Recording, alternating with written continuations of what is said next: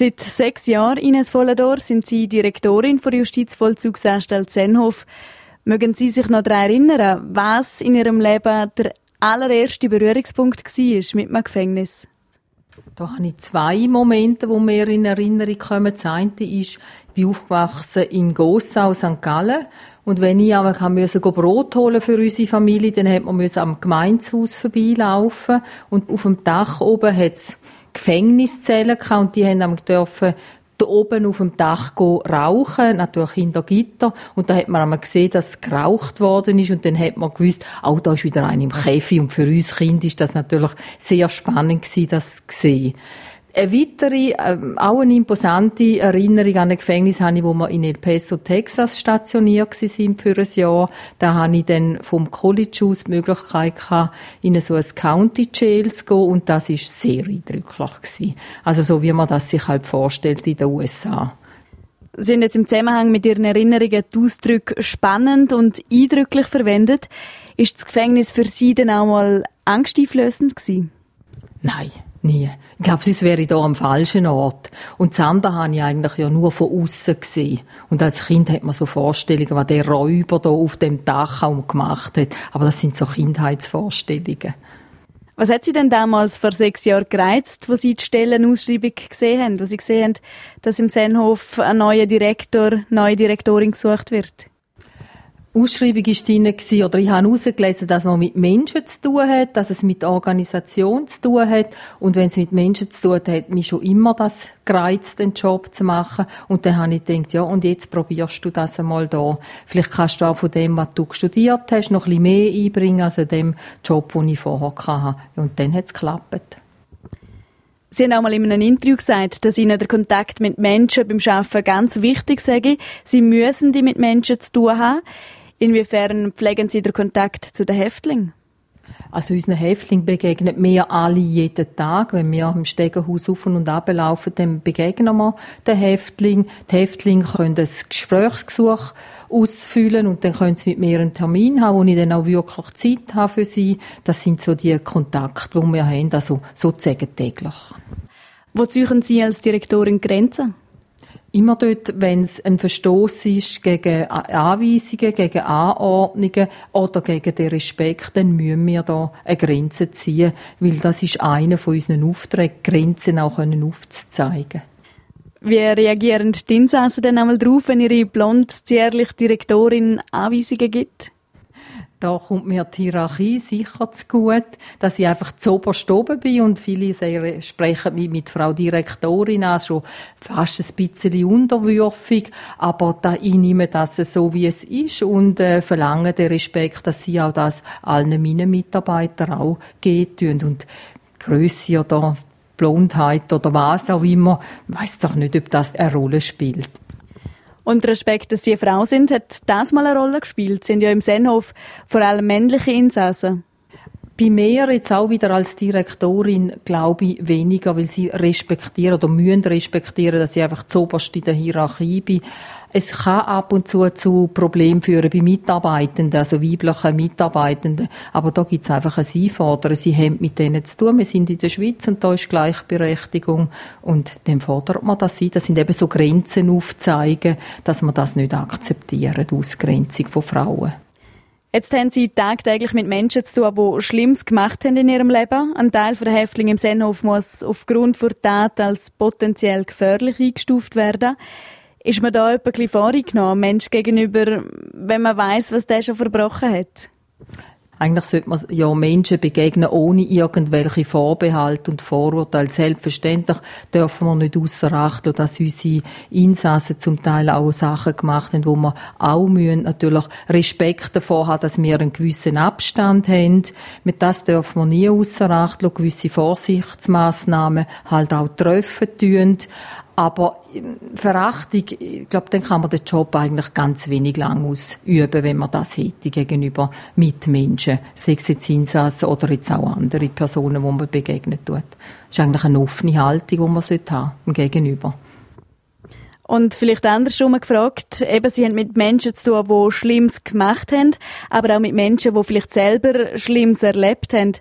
Wie ist das? Berühren Sie die Schicksal, wo Sie da im Senhof erfahren, noch, oder geht das, geht das unter die Haut, oder ist das einfach Teil vom Job?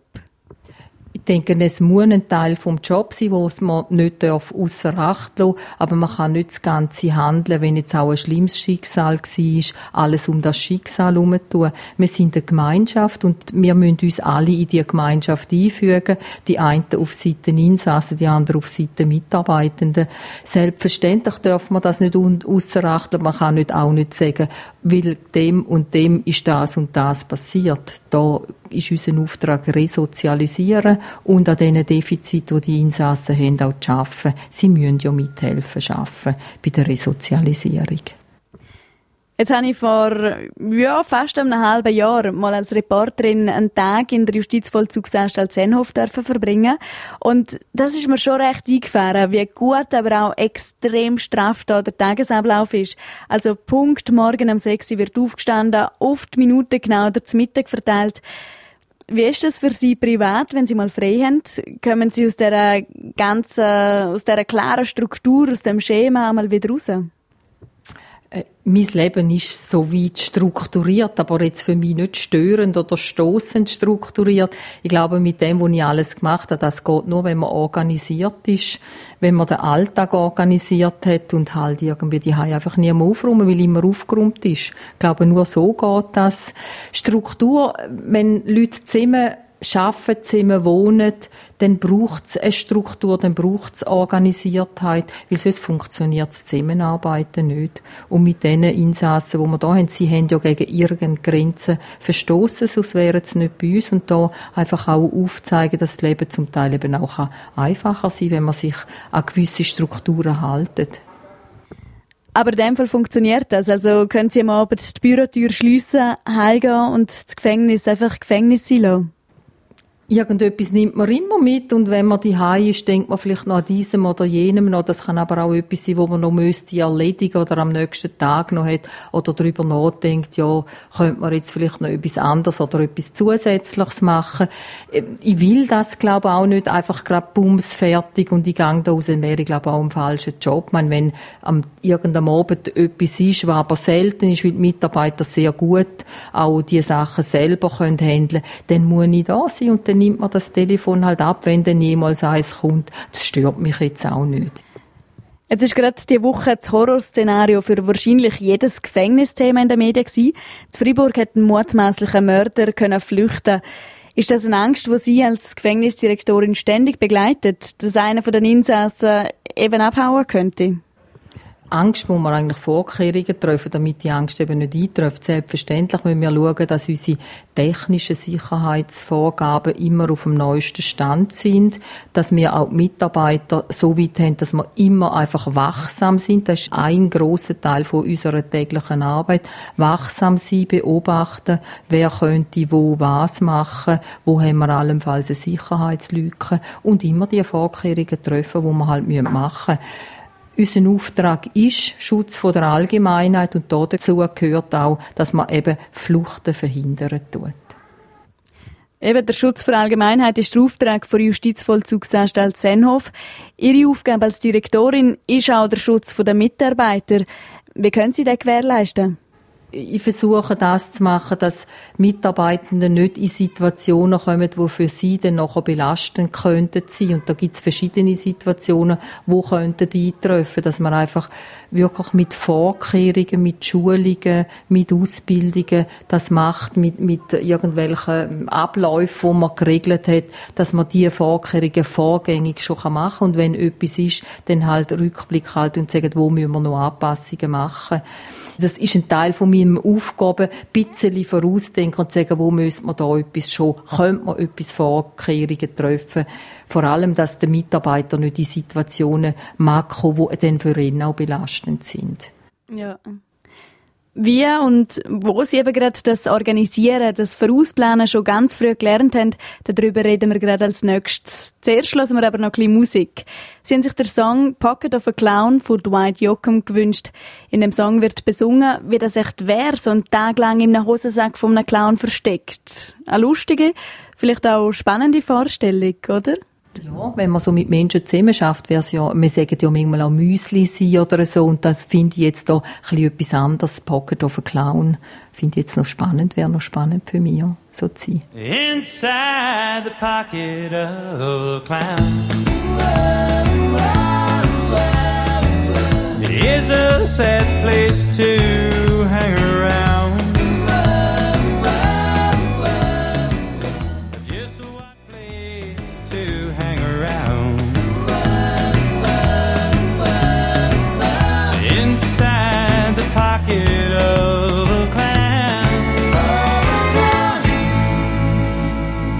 Radio Südostschweiz, das ist die Interviewsendung RSO im Gespräch. Am Mikrofon Lara Marti und mein Gast ist heute Ines Vollador.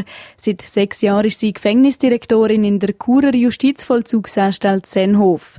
Wir haben vorher über den Alltag von einer Gefängnisdirektorin geredet und was für Aufgaben der Job mit sich bringt. Und Ines Vollador, da hat man ein rausgehört, dass Sie der St. Galler Dialekt auch nach fast 30 Jahren in Graubünden nicht abgeleitet haben. Soll vielleicht auch so sein. Wo genau sind Sie aufgewachsen? Ich bin aufgewachsen in Gossau, St. Gallen. Eigentlich in einfachen Verhältnissen.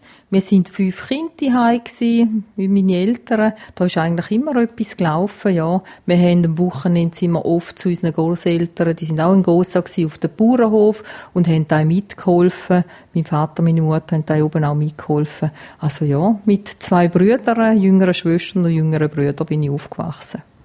Also das Mittelkind? Das Mittelkind, genau haben wir müssen nach oben und nach unten durchsitzen. genau, das sagt man ja. Tönt sehr bodenständig. Was haben Sie für Erinnerungen an die Kindheit?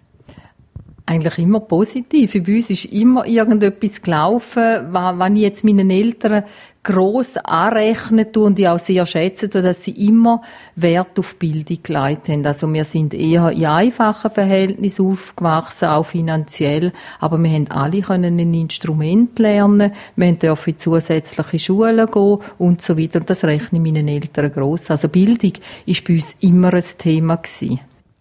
Also Bildung ist den Eltern ganz wichtig gewesen und eben bei so vielen Kindern hat es wahrscheinlich auch das eine oder andere gegeben zum Erledigen. Ja, ich habe auch viel dürfen oder müssen mithelfen, schaffen, kochen und so weiter.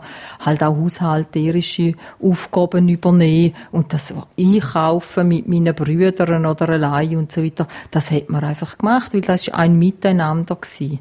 Wir haben eine Weile lang dann auch noch Pfleckchen gehabt, also bis zu fünf Pfleckchen, die zum Teil auch bei uns dann gewohnt haben unter der Woche.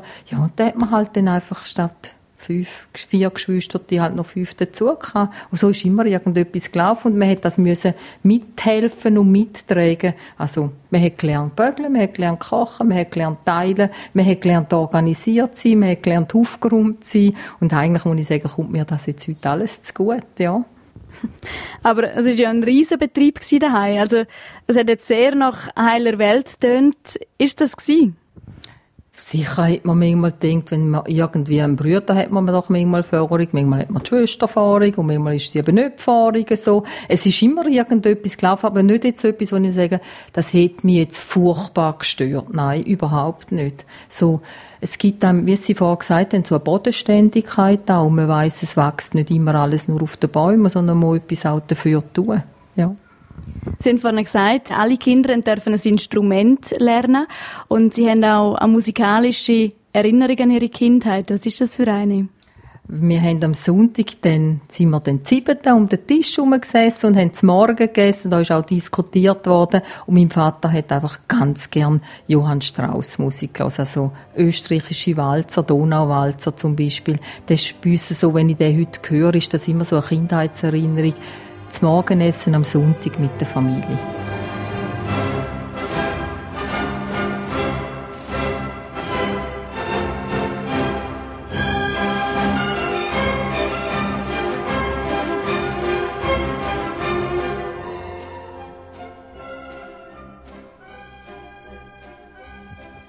Ines Volledor, aufgewachsen sind Sie in Gosa im Kanton St. Gallen.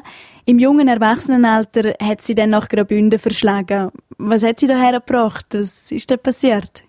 Also passiert ist es eigentlich vorher schon, dass ich mich einfach verliebt habe in einen von diesen Männern, die halt dann rum waren. Und da ist mein Mann heute noch. Er hat einen Job gehabt. Er hat Instruktor gelernt, also als er die Ausbildung fertig hat, ist sein Erstdienstort Chur gewesen. Ja, und dann nach einem Jahr bin ich dann nachgereist. Wir sind schon geheiratet gewesen. Und dann bin ich auch in dem Bündnerland, auf das Bündnerland gezogen. Ja, und dann hat es dann irgendwann einen Sohn gegeben und jetzt ist man da die und jetzt ist das zur Heimat geworden. Und nachdem sie ihren Sohn gekriegt haben, sind sie die ersten sechs Jahre daheim geblieben, sind Hausfrau und Mutter gewesen. Als eine wunderschöne Zeit haben sie die Jahre mal in einem Interview beschrieben. Was ist denn das Schönste daran gewesen? Wir haben alle Freiheiten gehabt, die wollen, unser Sohn und ich, weil mein Mann ist am Mittag nie heimgekommen essen und wenn ein schöner Tag war, haben wir können sagen, wir gehen Schneeschüffeln auf die Lenzer Heide rauf oder wir gehen meine Mutter oder eine Bekannte oder so etwas besuchen. Also ich war begeisterte Mutter und wir haben die sechs Jahre genossen miteinander, ja. Irgendwann ist die Zeit dann aber vorbei gewesen. Der Sohn hat der Kindigurt müssen umhängen und plötzlich haben sie den Tag allein müssen füllen. Ist das so der Moment gewesen, wo sie sich entschieden haben, zum halt nochmal die Schulbank zu drücken? Also man weiß ja, dass das Kind muss in den Kindergarten, dann ja, was machst denn du die ganze Zeit? Ich habe das Glück oder das Privileg, dass ich nicht haben müssen arbeiten aus finanziellen Gründen und ich habe Bekannte, also ehemalige Arbeitskolleginnen gehabt, die haben die Zweitweg-Matura gemacht. Und die sind einmal bei uns auf Besuch gewesen und haben davon erzählt, aber das war noch vor der Kindergartenzeit gewesen. Dann habe ich so gedacht, ja, eigentlich hast du ja schon immer gern gelernt und einmal etwas für dich einfach machen. Und dann ist noch ein Zeitungsinserat über die Zweitweg-Matura und dann hat man das mit dem Mann besprochen und er hat gesagt, ja, versuch's doch einfach einmal. Aufhören kannst du ja immer. Und dann habe ich gesagt, ja gut, jetzt versuche ich es einfach einmal. Ja, und am Schluss äh, ja, bin ich jetzt da, wo ich jetzt bin. Die Unterstützung vom Umfeld ist also da gewesen, aber mit 30 als junge Mutter nochmal in die Schule. Ich nehme an, das hat dann doch noch eine rechte Portion Organisationstalent gefordert. Ja, da hat man müssen Babysitter organisieren, bis man dann den richtigen gefunden hat. Hat es auch ein etwas gebraucht.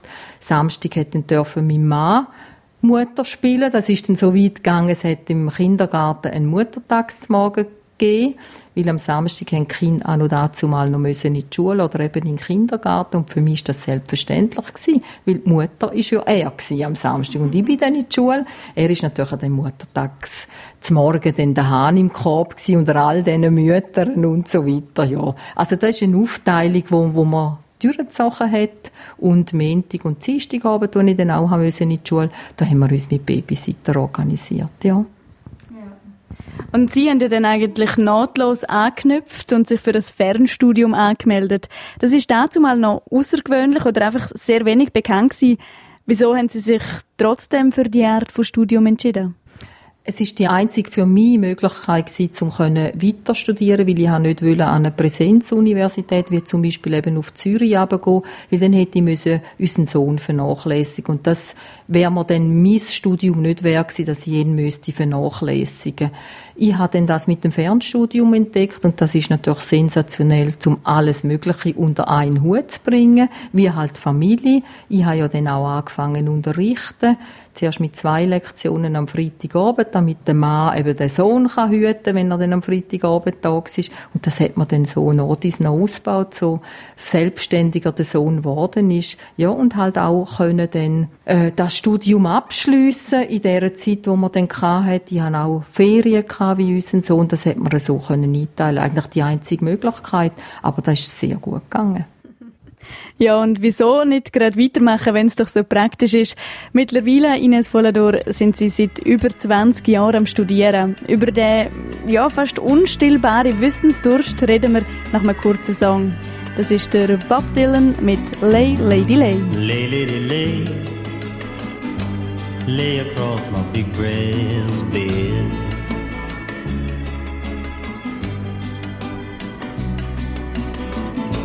Lay, lady, lay,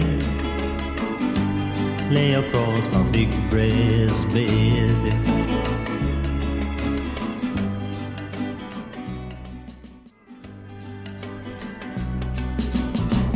I long to see you in the morning light.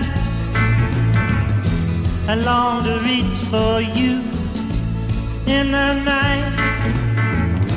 Stay, lady, stay stay while the night is still ahead.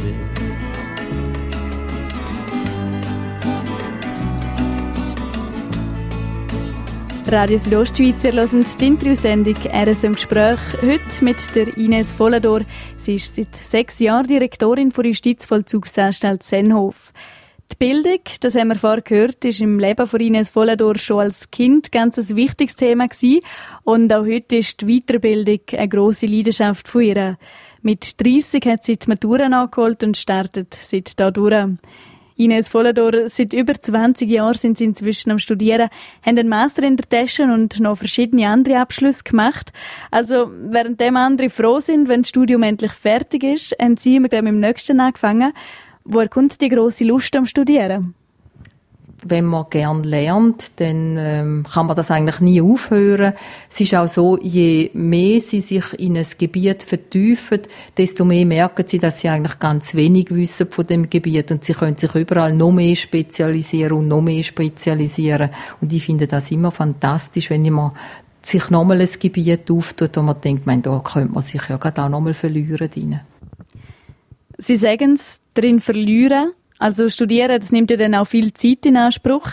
Sie haben alle ihre Abschlüsse nebenbei gemacht, neben dem beruflichen Alltag absolviert.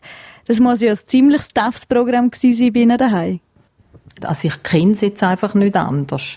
Ich glaube wahrscheinlich schon mein ganzes Leben so. Aber mir geht's gut und der Familie geht's glaube ich, so weit auch gut, mit dieser Organisiertheit zu leben, ja. Sicher geht's nicht, man kann nicht einfach reinleben und denken, ja, ich lerne es dann irgendwann, sondern man schon einen Zeitplan haben und der hätte so ausgesehen, bei der Zweitwegmatura, dass wenn der, der Sohn im Kindergarten war, dass ich dann sicher nicht Staub gesucht habe oder sonst etwas, sondern gelernt habe, weil dann habe ich ja Ruhe gehabt und habe können lernen und den Rest hat man dann miteinander gemacht. Ja, aber gut organisiert. Also in einem Magazin war letztens zu lesen, dass bei Ihnen zum Teil nebst einem 125% Arbeitspensum dann einmal noch 40 Schullektionen pro Woche dazugekommen sind. Wie ist das zu meistern? Ja, aber Tag hat 24 Stunden. Und wenn Sie beruflich das können so Übereinkunft und Mittag halt eine halbe Stunde machen oder so und ein bisschen, auch ein bisschen speditiv arbeiten, geht eigentlich noch vieles. Und vor allem, wenn Sie es gern tun. Und ich habe schon immer gern geschafft, ich habe schon immer gern unterrichtet, weil es hat immer mit Menschen zu tun. Und dann macht einem das eigentlich mehr produziert das ja auch Zufriedenheit in einem und dann macht man es gerne und dann schaut man nicht, ja mein Gott, jetzt bin ich schon so und so lang dran. Und vielleicht kommt Ihnen auch ein zu gut, dass Sie Frühaufsteherin sind. In einem Interview in der Südostschweiz hat man lesen, dass Ihr Wecker jeden Morgen am exakt 39 Minuten ab dem 4 Uhr Sie aus dem Bett rausschellen. Wieso stehen Sie so früh auf? Ich stand gern früh auf. Also ich stand nicht am Punkt, wenn er schält, bin ich nicht gerade wach und mache da quasi die vor dem Bett. Ich bleib noch ein bisschen liegen und komme so gedanklich dann auch noch an und vielleicht nach 10, 12, mein Mann sagt mir immer 15 Minuten, stand ich dann auf und dann geht man ins Badzimmer und so gemächlich in den Tag hinein Gleiten, jetzt nicht gerade Schritte, gleiten tue ich sehr gern und dann das Morgen rüsten mit frischen Früchten und Zeitung lesen am Morgen. Also ich habe jeden Tag, ja, wenn es wenig ist, 30 Minuten, wo ich Zeitung lese und wenn es schön ist, dann mache ich mir äh, drei Viertelstunde bis eine Stunde. Das auch unter der Woche. Ich geniesse das auch am Sonntag so halb neun aufstehen, ist dann für mich schon der Halbtag gelaufen. Also auch dann stand ich gern früh und zeitig auf. Ich genieße das einfach. Vielleicht brauche ich einfach auch weniger Schlaf als andere. Offenbar ja. Das Privatleben hat nie unter ihrem straffen Zeitplan gelitten. Was vielleicht gelitten hat, aber ich habe es auch nie vermisst, irgendwelche Kaffeekränzli mit Nachbarsfrauen, das habe ich natürlich, das ist nicht mehr drin gelegen, so Sachen. Aber das habe ich, glaube ich, auch nie vermisst. Gibt es denn sonst etwas, was Sie jetzt im Nachhinein finden, hm, das ist eigentlich ein bisschen zu kurz gekommen? Für mich ist es einfach mein Weg, wo ich gegangen bin. Ich glaube, mein Studium, mein Arbeiten, mein Wissensdurst ist auch der Familie schlussendlich zurückgekommen. Also ich konnte meinen Sohn so weit unterstützen, weil ich halt vor allem auch irgendeine Ahnung hatte, bis er dann eben er selber an der ETH ist studieren. Dann musste ich VfG gehen, weil er hat ganz etwas anderes studiert als ich. Und jetzt wahrscheinlich nicht ganz eine objektive Aussage, weil ich halt immer noch begeisterte Mutter bei unserem Sohn wird diesen Monat 33 und ich glaube, er ist ein gelungener Sohn, ja. Und jetzt so mit Schmunzeln vielleicht sagen. Und ich glaube auch, man, ich bin jetzt immer noch geheiratet mit dem gleichen Mann, da kann irgendwie nichts auf der Strecke geblieben sein. Nein. Dann hoffen wir, dass der Sohn jetzt auch gut zugelassen hat. Ines Wolledor, Sie sagen, es sei nichts auf der Strecke geblieben. Trotz Ihrem straffen Programm, das Sie immer hatten, ist auch noch Zeit fürs Reisen geblieben. Aber eigentlich auch, weil Sie das wieder sehr gut organisiert und beruflich verbunden haben. Sie haben mal mit der Familie ein Auslandjahr in Texas gemacht und das würde ich gerne noch kurz ansprechen. Inwiefern hat das Jahr Sie selber oder vielleicht auch das Familienleben geprägt? Wir sind alle drei in die Schule, mit meiner Militärakademie. Unser Sohn hat Highschool gemacht und ich bin ins College gegangen. Sehr lehrreich, nicht noch immer schön, weil wir sich auch müssen anpassen, einpassen. Aber wir sind eigentlich auf uns drei zurückgeworfen gewesen und das ist sehr gut gewesen, wo wir da hatten. Wir haben mit vielen Internationals auch zu tun, also von, von anderen Armeen und von anderen Staaten. Es ist etwas Unbezahlbares gewesen, etwas, ja. Also, darum vielleicht auch die, die Reisen in die USA, wo wir immer wieder machen, dass so ein bisschen die Zeit auch nochmal so drüber nachdenken, auch was nicht so gut war, weil man hat müssen Lehrgeld zahlen aber schlussendlich ist das alles einfach ähm, eine sehr spannende Zeit gewesen, auch für unseren Sohn, ja. Und wenn Sie jetzt wieder zurück in die USA reisen, ist da immer Texas Ziel oder haben Sie die Staaten allgemein kennenlernen wir haben bis auf zwei Staaten schon alles bereist und wir reisen immer an, an unbekannte Orte wieder, wo wir entdecken, aber auch solche Sachen, wo wir sagen, da möchten wir wieder sehen, wie da ja sind wir jetzt wieder einmal in El Peso gewesen und haben geschaut, wo wir gewohnt haben, in den Restaurant, wo wir gegessen haben, gegessen gehen. Ah, das sieht noch genau gleich aus. Ja, so Sachen. Und jetzt, nachdem Sie auch in den Staaten gelebt haben, in welchem Bereich würden Sie sagen, unterscheiden die sich am meisten von der Schweiz? Äh, was soll ich sagen, dass es sie in den USA vieles nur schwarz-weiß sehen und wir sehen auch die Schattierung. Also wir haben hinter da gesehen, wo ein Tourist sieht. Wenn man einfach reist, sieht man eigentlich nicht, was alles auch im Argen liegt, jetzt im Schulbereich und wir einfach, komme ich wieder ins Schwärmen für das Schweizer Schulsystem, wo einfach sensationell ist, was bei uns alles organisiert ist, sechs Absicherungen und so weiter. Also man lernt die eigene Heimat ganz anders schätzen und darum vielleicht auch, wenn ich sage, wir haben das beste Land auf der Welt, ist es eben auch so, weil wir können doch den Vergleich machen.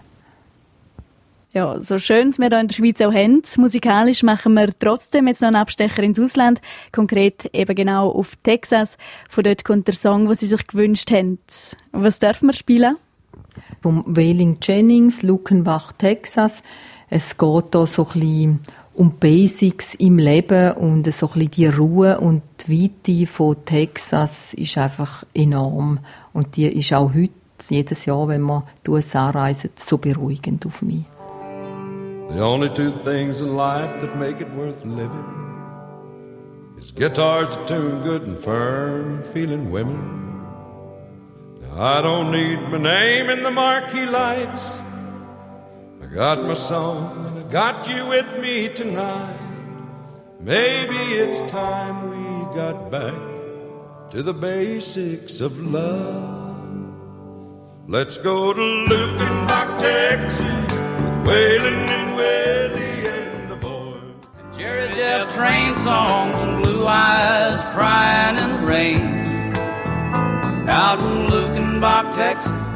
There ain't nobody feeling no pain.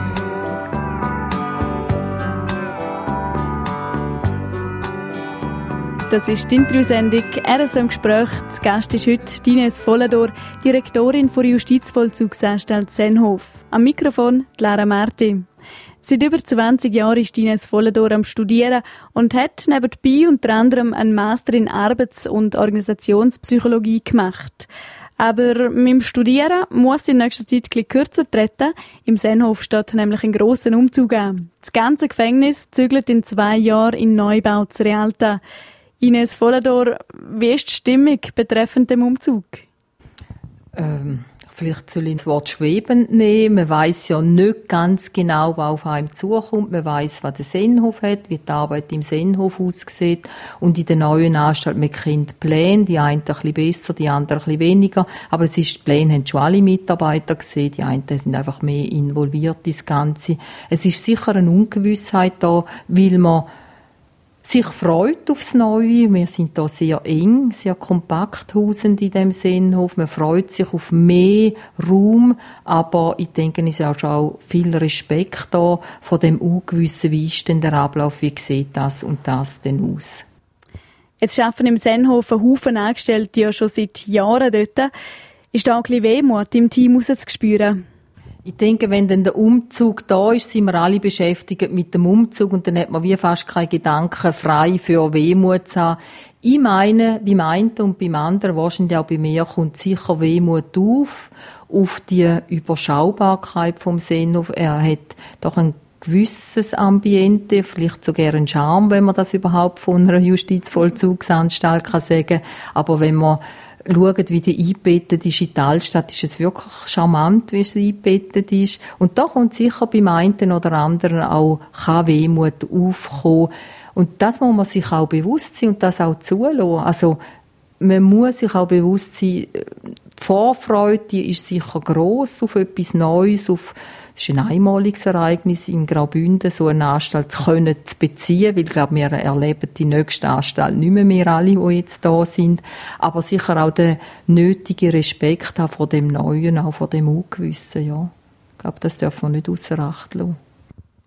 Was denken Sie denn, wird zu Realte die grösste Veränderung sein, verglichen mit dem Sennhof? Dass wir einfach viel mehr Größe haben, viel mehr Fläche haben als der Sennhof ist sehr überschaubar. Man weiß genau, wer schafft, wer nicht schafft. Wir sind dreimal so viele Mitarbeitende, die wir da sind. Wir haben dreimal so viele Insassen. Und das ist etwas, wo man, wie ich vorher schon gesagt habe, da, da muss man den Respekt davor haben. Und nicht, ja, ja, das ist easy und das schaffen wir so, sondern da muss man vorplanen, organisieren und eben den nötigen Respekt haben. Und nachher halt dann auch mal Marschhalt machen, sagen, was läuft gut, wo müssen wir unbedingt sofort Massnahmen treffen und so weiter, ja.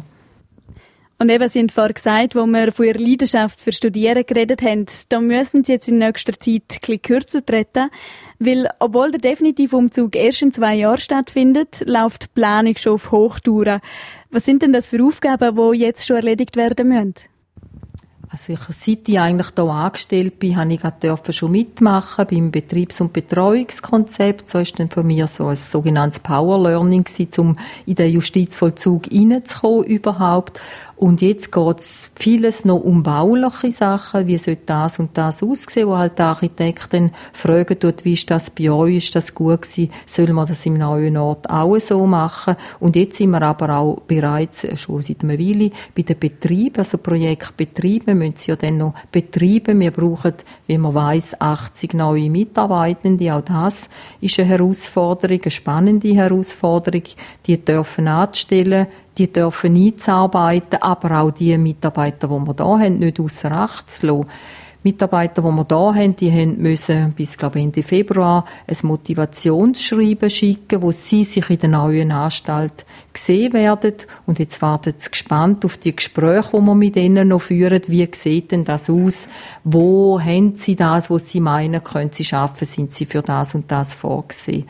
Und dann gibt's Teilprojekt Betrieb, also Umzug, wie betreibt man die Küche, wie betreibt man dieses und jenes, wo holen wir die Arbeit für die Insassen her. Bis wir zügeln, ist das sehr eine spannende Arbeit da. Ja. Also ein ganzer Katalog voll Aufgaben, was noch zu erledigen gilt. Ein Gefängnis zieht um.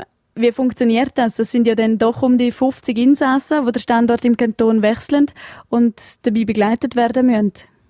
Also wir müssen die Sicherheit im Sennhof bis zum allerletzten Minuten, nicht nur Tag, sondern Minuten müssen wir die ja aufrechterhalten. Und wenn man zügelt, muss Sicherheit oben ab der ersten Minute gewährleistet sein, oder? Und das braucht einen Vorlauf, dass man oben testen können, noch quasi nicht scharf testen und da aber trotzdem aufrechterhalten. Das ist ein Teilprojekt, wo wir jetzt dran sind. Wie gleisen wir das Ganze auf? Also wir müssen ja, wenn wir sagen, an dem Tag zügeln wir, dann müssen wir hier am Morgen noch das Morgenessen haben und wenn wir am Mittag hier oben einziehen, müssen wir das Mittagessen hier oben schon haben für die Insassen. Und das muss alles aufgeleistet werden selbstverständlich. Aber da sind wir mit verschiedensten Leuten involviert, alle, die auch da bereits mitarbeiten. Wir versuchen immer, die entsprechenden Mitarbeiter auch zu involvieren. Ich habe jetzt die Küche angesprochen, also wie sollte die Küche hier oben aussehen. Das ist selbstverständlich der Architekt, aber auch unsere zwei Küchenchefs sind da involviert. Die Dienstplanung tun wir auch einbeziehen, unsere Mitarbeitenden. Also, wir tun die Beteiligten oder Betroffenen zu Beteiligten machen und sie möglichst frühzeitig auch involvieren. Und das wird jetzt noch intensiviert, aber jetzt kommen wir mal so ein bisschen an Betrieb an. Also die Sicherheit, die muss im Sennhof gewährleistet sein bis zur letzten Minute, das Realte dann ab der ersten Minute. Unterwegs darf auch nichts passieren. Allgemein wirkt der Umzug wie eine organisatorische Mammutaufgabe. Haben Sie etwa schlaflose Nächte deswegen? Wir haben noch zwei Jahre vor uns und da müssen wir sagen, da müssen wir die Zeit nutzen, dass es wirklich klappt und da bin ich zuversichtlich. Nein, nein, schlaflose Nächte habe ich nicht. Man muss rechtzeitig organisieren und Vertrauen haben, dass alle Leute am gleichen Strick sind und dieses Vertrauen habe ich alle Mitarbeitenden. Ab dem Jahr 2019 wird die Justizvollzugsanstalt Zenhof dort kurz mit in der Altstadt Geschichte sein. Sechs Jahre, Ines Vollador, sind Sie schon Direktorin da. Was wird Ihnen von dieser Zeit in Erinnerung bleiben? Ich glaube, kein spezifisches Erlebnis. Es ist die Gesamtheit von allem. Sei es jetzt Insassen, sei es Mitarbeitende, die noch da sind, Mitarbeitende, die schon gegangen sind. Ich glaube, die Erinnerung bleibt als Gesamtheit. Es ist jetzt nicht ein spezielles Steinchen, das ich jetzt rausnehmen muss. Es ist so die Gesamtheit, die ein, ein Bild ergibt für mich. Ja. Würden Sie sagen, dass Ihren Beruf als Gefängnisdirektorin Sie verändert hat? Vielleicht bin ich in gewissen Aussagen klarer geworden, einfach die Ansprache klarer gemacht, nicht irgendwelche nichtssagenden Sachen, da muss man auch aufpassen, was man sagt, aber das müssen Sie eigentlich immer aufpassen, gegenüber den Insassen klar sich ausdrücken, was man möchte, was man erwartet von ihnen, vielleicht auch in der Führung klarer geworden in den Zusammenleben, weiß jetzt nicht, ob da müsste man jetzt mein näheres Umfeld fragen.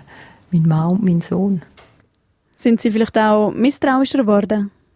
Also zuerst einmal ist das Vertrauen, das man einem Gegenüber muss schenken muss, dass der eigentlich nicht etwas Böses will. Und da ist einfach immer noch das Quäntchen Misstrauen. Wieso erzählt man irgendjemand etwas? Was könnte man damit bezwecken? Aber das soll nicht im Vordergrund stehen. Im Vordergrund soll das Vertrauen stehen, ihm gegenüber schenken, aber halt einfach immer noch, was könnte bezweckt werden damit, was will er erreichen und so weiter. Aber das hat man ja nicht nur in einem Gefängnis. Das kann ja manchmal auch unter Kollegen oder auf der Straße. Wieso erzählt man jetzt da, was will er eigentlich damit? Und sind Sie in diesen sechs Jahren misstrauischer geworden? Ich glaube nicht, nein. Also, vielleicht ist es sicher, das Quäntchen Misstrauen, das ich vorher angesprochen habe, ist sicher grösser geworden, als wo es in meinem vorgehenden Job war. Wir haben schon so ein bisschen Zwangsgemeinschaft hier. Und dann gehört das einfach dazu. Ein, man kann auch sagen, ein gesundes Misstrauen, eine gesunde Vorsicht walten lassen sei das im Abstand wahren, sei das im Respekt einfordern, vielleicht noch mehr einfordern, als wenn man ihn vielleicht auf der Straße oder in der Bekanntschaft hat. Also gegenseitiger Respekt und eine gesunde Portion Vertrauen, die in ihrem Job, aber glaube auch sonst auf der Welt ganz wichtig sind. Ines Wolledor, vielen Dank fürs Gespräch, für den Einblick in den Gefängnisalltag, aber eben auch in ihr Privatleben. Zum Schluss haben sie nochmal einen Song ausgewählt. Wir hören Green Green Grass of Home von Dean Martin. Gefällt Ihnen der Titel einfach gut oder hat er eine spezielle Bedeutung? Das ist auch etwas, so, wo sind die Wurzeln von einem? Man muss sich ja mal irgendwo sagen, wo ist man die Und wir haben es vorher angesprochen, dass wir durch die USA reisen, auch da einmal gelebt haben. Und wenn man das so lässt, dann sagt man mal, die Schweiz ist doch unsere Heimat und die bietet uns eigentlich alles und ist ein fantastisches Land.